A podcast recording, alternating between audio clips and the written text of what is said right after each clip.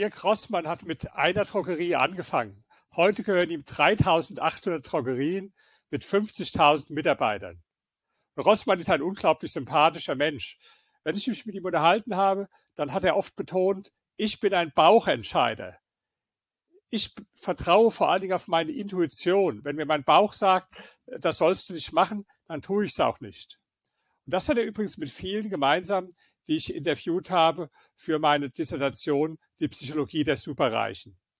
Da habe ich in den Interviews jeden gefragt, sagen Sie mal, welche Rolle spielt eigentlich die Bauchentscheidung bei Ihnen im Verhältnis zu analytischen Entscheidungen? Klar, wir brauchen beides, wir brauchen die Analysen und wir brauchen die Intuition, aber die meisten haben gesagt, ich entscheide überwiegend mit dem Bauch. Nur ein Drittel hat gesagt, ich entscheide überwiegend analytisch, aber kein einziger hat gesagt, dass die Bauchentscheidung unwichtig wäre oder bei ihm keine Rolle spielte. Jetzt ist die Frage, was versteht man überhaupt Bauchentscheidung? Für manche Menschen klingt das ja direkt so ein bisschen mystisch oder irrational. Das ist aber ganz und gar nicht. In der Lernpsychologie unterscheiden wir zwischen implizitem Lernen und explizitem Lernen. Was ist damit gemeint? Also explizites Lernen, das kennen Sie alle. Das ist das, was wir an der äh, Uni lernen oder in der Schule, Buchwissen. Implizites Lernen kennen Sie auch alle. Das ist Learning by Doing. Einfach Erfahrungen machen. Ich möchte mal an dem Beispiel äh, demonstrieren, wenn Sie Autofahren lernen, dann haben Sie einmal den Theorieunterricht, ja, das ist das explizite Lernen, aber dann haben Sie auch die Fahrstunde und später haben Sie die praktischen Erfahrungen im Autofahren. Und das ist das implizite Wissen. Und das implizite Wissen ist niemals zu ersetzen durch explizites Wissen. Kein Mensch kann nur dadurch Autofahren lernen, dass er der, im Theorieunterricht gut ist oder dass er noch so gut Bescheid weiß, wie ein Auto funktioniert. Nee, er muss es praktisch tun und da Erfahrungen sammeln. Und diese geronnenen Erfahrungen, die nennt man dann implizites Wissen oder Bauch, äh, Bauch oder Intuition. Das sind nur alles äh, Wörter für die gleiche Sache.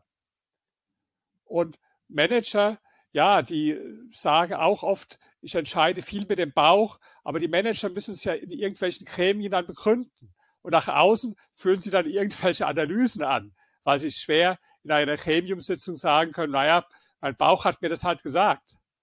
Da ist natürlich der Unternehmer in einer besseren Situation als der angestellte Manager. Nehmen Sie mal die großen Erfindungen in den letzten 10 oder 20 Jahren.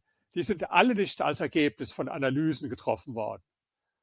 Oder denken Sie, das Apple iPhone ist entstanden als Ergebnis von einer Marktanalyse. Nein, natürlich nicht.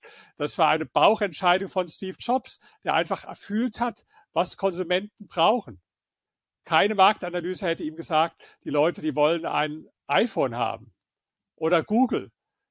Die Erfindung von äh, Larry Page und Sergey Brin. Meinen Sie, die haben vorher eine Marktanalyse gemacht und die Marktanalyse, die hat dann gesagt, die Menschen wollen unbedingt eine Suchmaschine? Nein, natürlich nicht. Facebook, das Gleiche. Mark Zuckerberg. Keine Marktanalyse hat ihm gesagt, dass die Leute Facebook brauchen. Das ist oft einfach ein Ergebnis von Trial and Error und Intellektuelle, die überschätzen oft das akademische Wissen, das explizite Wissen. Wenn das aber alleine darauf ankäme, dann müssten ja die BWL-Professoren alle Multimillionäre oder Milliardäre sein, weil die haben ja das ganze Wissen über die wirtschaftlichen Abläufe, über die betriebswirtschaftlichen Abläufe. Und trotzdem sind die meisten Millionäre keine BWL-Professoren und die meisten BWL-Professoren sind keine milliardenschweren äh, Unternehmer. Nein, so ist es nicht. Das wissen Sie auch. Aber die Intellektuellen, die wissen es oft nicht. Die überschätzen das. Die denken dann, Mensch, äh, der, der war doch früher Nachbar bei mir in der Schule und war gar nicht so gut in der Schule. Später hat er nicht mal studiert und heute hat er das verdient er zehnmal so viel oder vielleicht sogar hundertmal so viel wie ich. Die Welt ist ungerecht, sagt der Intellektuelle. Der hat ja das schönere Auto, das schönere Haus und dazu noch die schönere Frau. Das darf doch nicht wahr sein. Der hat doch nicht mal annähernd so viele Bücher gelesen wie ich. Der hat ja gar keinen akademischen äh, Abschluss. Der hat keinen Doktortitel. Der hat keine Liste mit Veröffentlichungen. Ja, das ist halt diese Überschätzung vom expliziten Wissen, die für den Unternehmer gar nicht so entscheidend ist.